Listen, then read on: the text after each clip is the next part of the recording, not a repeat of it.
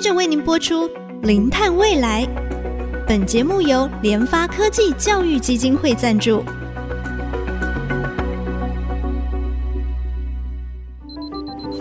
前瞻能源新方向，以科学与科技迈向近零碳排，智慧永续，与您一同开创零碳未来。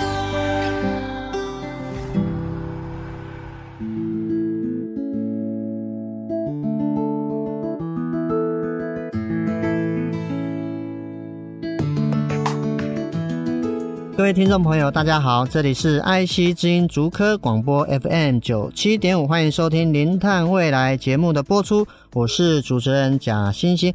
我们在上一集啊，特别邀请到中兴大学森林学系特聘的教授哈刘婉玉刘老师来跟我们分享哈自然的碳汇森林啊，遇到气候变迁到底会发生什么事情？那在上一集啊啊刘老师也非常的生动，有说明了整个暖化的影响，以及过去一些比较重大的森林火灾它的燃烧的状况啊，以及它对我们地球。的一个影响哈，不仅仅是造成经济的一个损失以外，其实它一烧把二十年的功力啊，它所吸附的这个碳啊，全部都把它释放出来哈，真的是非常大的一个灾难哈。那我们哈这一集哈也要再次邀请我们的来宾，也就是中兴大学森林学系特聘教授刘婉玉刘老师，刘老师再次欢迎您。主持人好，听众朋友大家好。是，我想就是说，我们上次是从一个比较大的一个角度哈，全球的角度来看整个啊、森林火灾它的这个影响哈。那我们台湾呢，有没有这样的一个记录啊？对，就是其实以台湾来讲，我想听众朋友应该会跟我一样的感觉，我就是觉得森林大火离我们蛮遥远的哈，主要是因为。我们大部分台湾的民众都住在都会区，都会区，那甚至是农村也大部分都在平地哦，比较少是在山上。当然，山上也有一些那个呃，就是民众也有居住，不过比例比较少。好，那呃，森林火灾其实对台湾人来讲，其实有点遥远哦。主要是因为台湾除了是海岛之外，而且天气是潮湿多雨的天气，嗯嗯，但感觉上好像下过一场雨，那就没事了哦。所以自然就是那个老天爷帮忙灭火这样，所以。这个森林火灾感觉对台湾人来讲很遥远，但是我觉得这呃，应该说最近的二十年来不太一样了。哦，除了二零二一年那一次，哇，玉山大火，大家很震撼，因为大家听到玉山，哇，这个玉山这个地方感觉是一个生态非常丰富而且非常珍贵的地方，而且它在海拔两千五百公尺，诶，它光是救灾人员要抵达那个地方都要走好远的路，哎，大家就会有感觉。那后来又发现，这个呃，它的原因主要是因为登山客嘛，对对对，然后打翻这个瓦斯炉的关系，所以才引燃这整个玉山的森林大火，而且它的延烧的面积高达七十公顷左右，这个面积也蛮大的哈，所以大家会觉得哇，这个不得了。不过呢，我常常讲一句话哈，其实啊，那个火源其实。不太是重点哦，因为你就算在山上，你乱丢烟蒂，你不是乱丢烟蒂就可以引燃森林大火诶，其实要靠天时地利人和。除了那个火源之外，其实我觉得干旱或者是气候变迁，它其实是一个还蛮大的一个帮凶哦。那。刚刚主持人有问到，到底最近有没有一些森林大火？除了二零二一年这个大家印象很深刻哦，就是百年大旱，所以有玉山森林大火之外，其实呃第二大的哦，就是在两千年左右哈，有一个森林大火很有名，它的地点在骊山。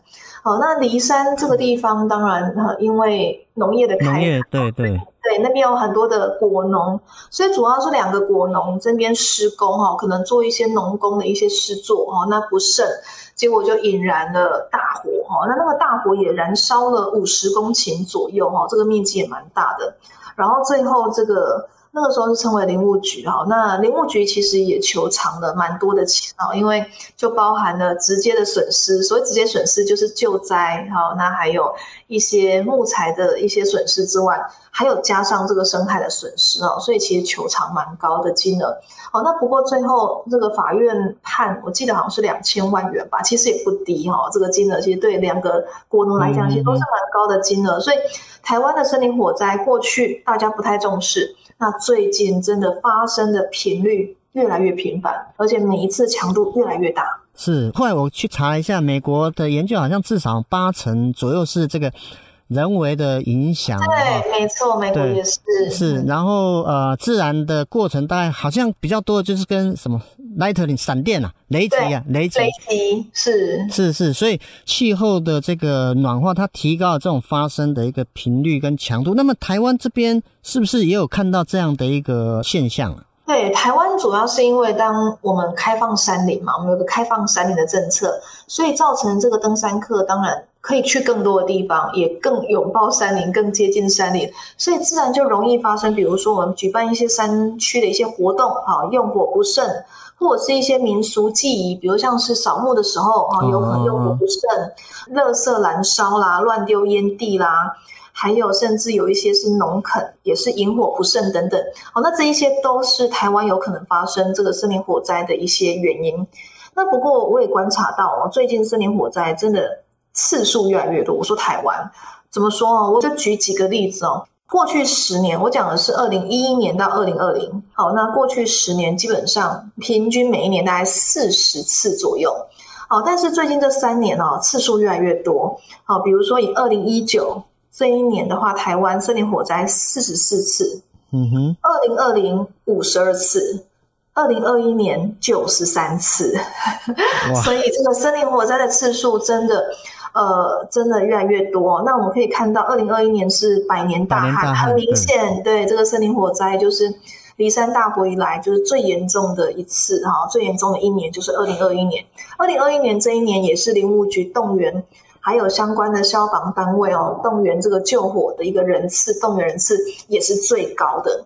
可是说到这个分布啊，我们讲整个台湾来讲哦，台湾的森林火灾的分布，我刚刚讲九十几次啦，或者四十几次里面，还是以台中最多。台中对，台中占了二十 percent 左右。哦，那第二高的就是高雄，然后高雄大概十五 percent 哦。去年其实高雄常常。有一些零星的森林火灾啊，比如说在岐山啊、美浓那边，因为太干了，都不下雨。嗯哼，那干，我其实最近发现哦，干旱比温度更重要。当干旱，这个会造成森林火灾更容易发生。哦，那台湾其实过去森林火灾几乎都在干季，就是十一月到四月嘛。可是最近我也观察到，这个梅雨季节越来越晚。过去我们在古时候，我小时候梅雨季节不是四月吗？后来变五月，五月变六月哦，现在更晚了。所以现在我们的干季的期间也越来越晚。所以我还记得很清楚，我不晓得各位听众朋友知不知道，我们中心大学有个林场叫惠森林场。惠森林场是一个从来没有发生过森林火灾的地方哦，因为。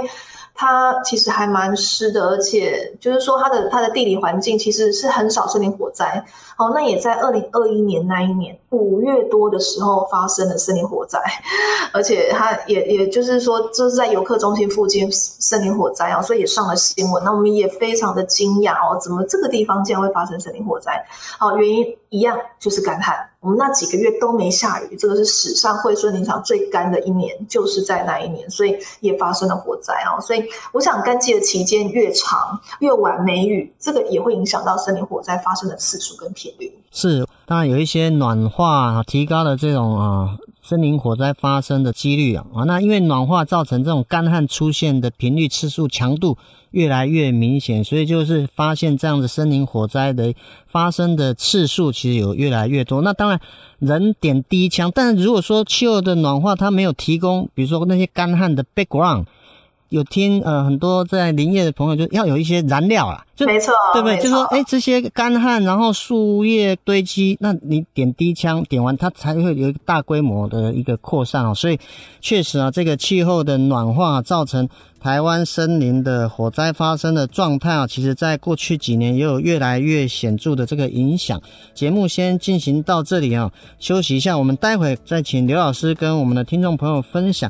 就是我们看到国外跟台湾这样的状况，森林火灾都随着暖化有越来越频繁。那到底各国对森林大火它的预防应变有哪些作为，可以作为我们台湾的参考？那我们就先休息一下，稍后再回到我们林探未来节目的现场。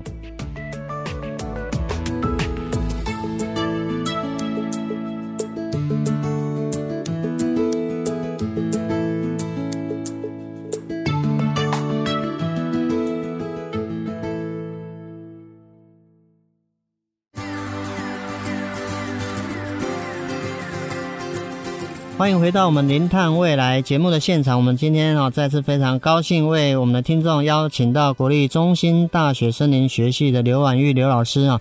就啊，郭老师您的这个专业上面来看的话，因为森林现在是非常宝贵的一个资源哈。那么各国它现在对于这种森林火灾的预防，我们先讲预防，它这方面有没有一些怎样的一个作为啊？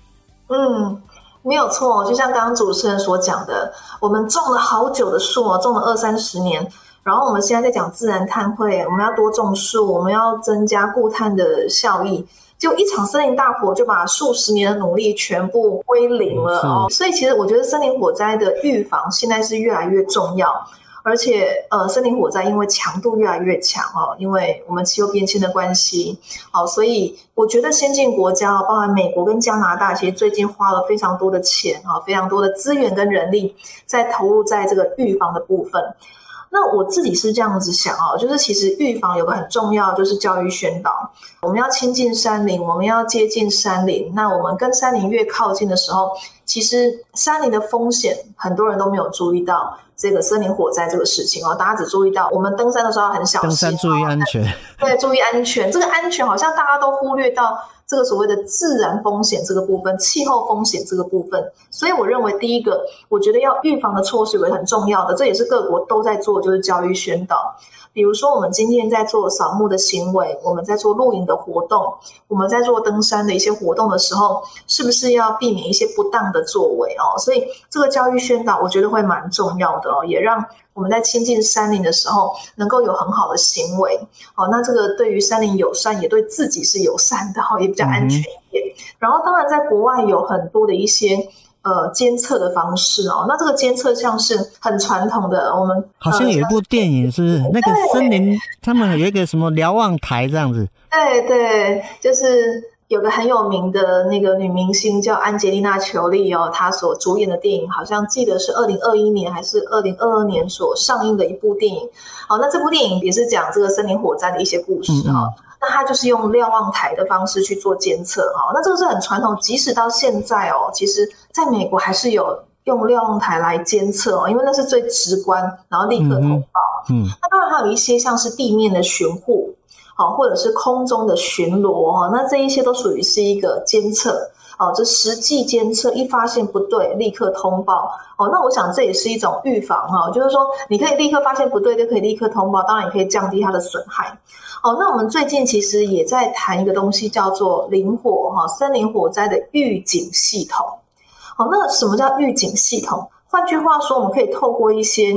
呃，预测能够去做一些风险的评估啊，比如说整个台湾，我们可以把整个台湾，呃，去根据它的温度、湿度、土壤含水率、植被的状况等等不同的一些科学指标，呃，做一个及时监测，我们可以知道哪一些地方是高风险的热点，好，那这个地方可能会需要特别的注意，好，那这个我们就称为林火的预警系统。好，那我认为这个林火预警系统其实现在越来越重要。好，那我们也很开心，就是过去叫林务局，现在我们称为林业及自然保育署。哇，好长的名字，加了自然保育。对，有多了四个字叫自然保育。那我我都会简称林业署啦。那这林业署在去年也就是正式的成立哦，就是说研发跟公布了一个新的叫做林火预警系统。那这个指的就是林火危险度，我们主要就是做一个预防。好，那这个就透过一些科学化的计算跟指标，我们可以知道，诶，这个地方它。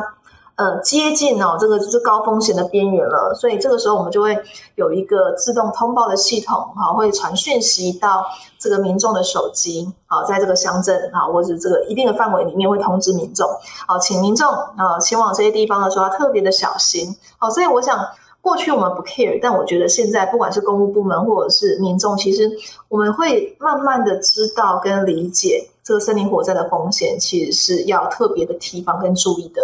是啊，所以刚才啊，刘老师也特别提到，目前大家非常重视这种啊森林火灾的预防。那至于就是说，在这个应变灵活的这个应变的过程，国外跟台湾这边有没有一些怎么样的一个做法？那是可以作为我们台湾的一些参考。对，其实救火真的非常重要哈。但是我们当然你会发现有很多的新闻媒体好像也在讨论说，到底火要不要救？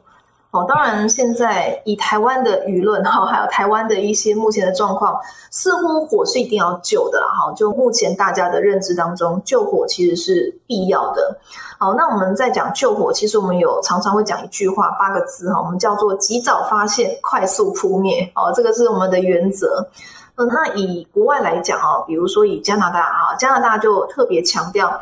哦，我们一旦发现森林火灾，好，那要控制燃烧的面积不要超过一百公顷，因为加拿大面积都很大，他们的一个原则就是不能超过一百公顷哦。嗯哼。然后至于美国，那美国是强调火灾的扑灭一定要在初始的阶段，换句话说，有个叫十点定律。所谓的十点定律就是火灾哈不能超过第二天的早上十点。好，你一旦超过，你可能就一发不可收拾。好，所以一旦发生森林火灾哈，你必须要在隔天的早上十点一定要扑灭哈，那这个就是及早扑灭的意思哦，及早发现，快速扑灭。好，那至于救火，其实救火就会牵涉到有不同的方法。好，那呃，根据我了解，其实主要就是会有六种的方式。好，那包含地面的人力哦，我们这个称为直接灭火，就是直接请。那个救火员用灭火的工具直接人力去扑灭哦，那这个我们就称这第一个方式。那这个通常会是用在比较中度或弱度的那种地表火。哎，我这边也说明一下好了，其实火灾有三种哈，其实森林火灾有三种。第一个是地表火，就是跟地面比较接近的哈，比如说像是。跟地面的一些树干的皮层啊、小树苗啦、啊、地面的根系比较接近的那种蔓延的方式，这个我们称为地表火。好，那第二种叫树冠火，那树冠就是沿着那个树梢这样烧烧烧烧烧，那这个是树冠火。好，那顺着风这样扩展。那第三个叫做地下火，这个在台湾可能比较少一点哦，就是土壤的表层，甚至是土壤的那个部分，它有一很很高的泥泥炭层然后，它这样子烧。好，那我们会有这三种火，所以我刚刚讲的这个。用人去扑灭，这个通常会是地表火，表而且是比较中度或弱度的。好，那但是我们这种在国外其实有很多是那种比较大面积，又是那种很烧的很猛烈的。其实派人去其实是非常危险，危险。对，呃，过去有很多森林火灾的死伤，其实蛮多是消防队员死伤哦，所以这个真的是非常遗憾，也不应该发生。然后他们去救火之后，变成是成为一个被救的一个呃，就是伤亡人员。我觉得这个是真的。不太好，所以呃，第二个方式就叫做机械救火哦，就是间接的方式有很多种，像第二个是机械的救火，所谓机械就包含飞机等等，还有化学的灭火哈，用化学的药剂、化学的药品去灭火，然后现在还有一种方式叫做爆炸灭火，就是利用炸药爆炸，然后能够扑灭森林火灾。为什么会是这个状况？主要就是希望能够让。这个可以烧的东西全部先烧掉吗？还是对，然后还有窒息，就是让它没有氧气哈，哦、有达到一个灭火的一个效果。然后另外还有一种是呃成本很高哈，但是也要天时地利人和的人工降雨的灭火，哦，嗯、就叫人工降雨。那另外还有个就是空中灭火哈，这个是大家都有看过的哈，用飞机然后放灭火剂哈，那这样子能够灭火。所以我想。呃，如果是高强度的地表火哈，或者是树冠火哦，这个我觉得呃，消防队员或者是救火人员就会比较危险。嗯。好，那这个时候我们就会借用一些间接灭火的方式。好，但基本上我们都不希望大家是是到救火这个阶段。我们希望以台湾来讲，我们希望都能够事先的预防。好，因为其实我们今天在讲所谓的。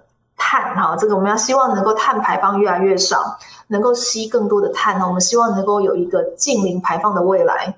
我们那么努力的种树，那么努力的去碳汇，那怎么能够让它释放啊？所以你要预防森林火灾的发生，这个是非常重要的。是，刚才刘老师有讲到这个八字真言啊，这个及早发现，快速扑灭啊，我想。对森林火灾，或者说我们说一般大火，应该也都蛮适用的哈。那当然，因为我们今天特别强调，因为暖化它，因为造成高温、干旱这些发生的频率越强，它提高了森林火灾发生的这种几率提高。本来可能是十，我举例可能是十，现在就是变成二十、三十，然后又有人类的这个不当的活动点火哦，所以这造成我们。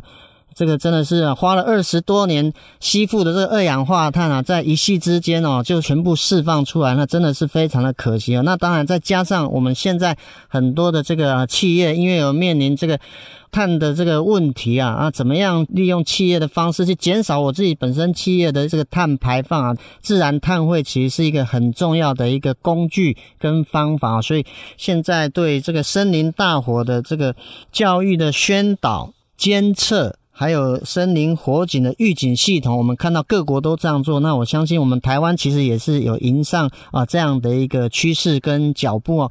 我们今天再次非常谢谢我们啊中心大学森林学系的刘婉玉特聘教授啊来到我们节目当中，跟我们分享台湾森林大火的一些状况啊，以及啊各国的因应之道，可以作为我们啊国家的一个参考啊。那我们的节目呢，除了在爱惜之音官网 AOD 可以随选随听。也同步在 Apple Podcast、Google Podcast 还有 KKBox 上线，所以欢迎我们的观众朋友上 Podcast 搜寻“零碳未来”这个关键字，并且记得要按下订阅哦，才不会错过我们每一集精彩的节目。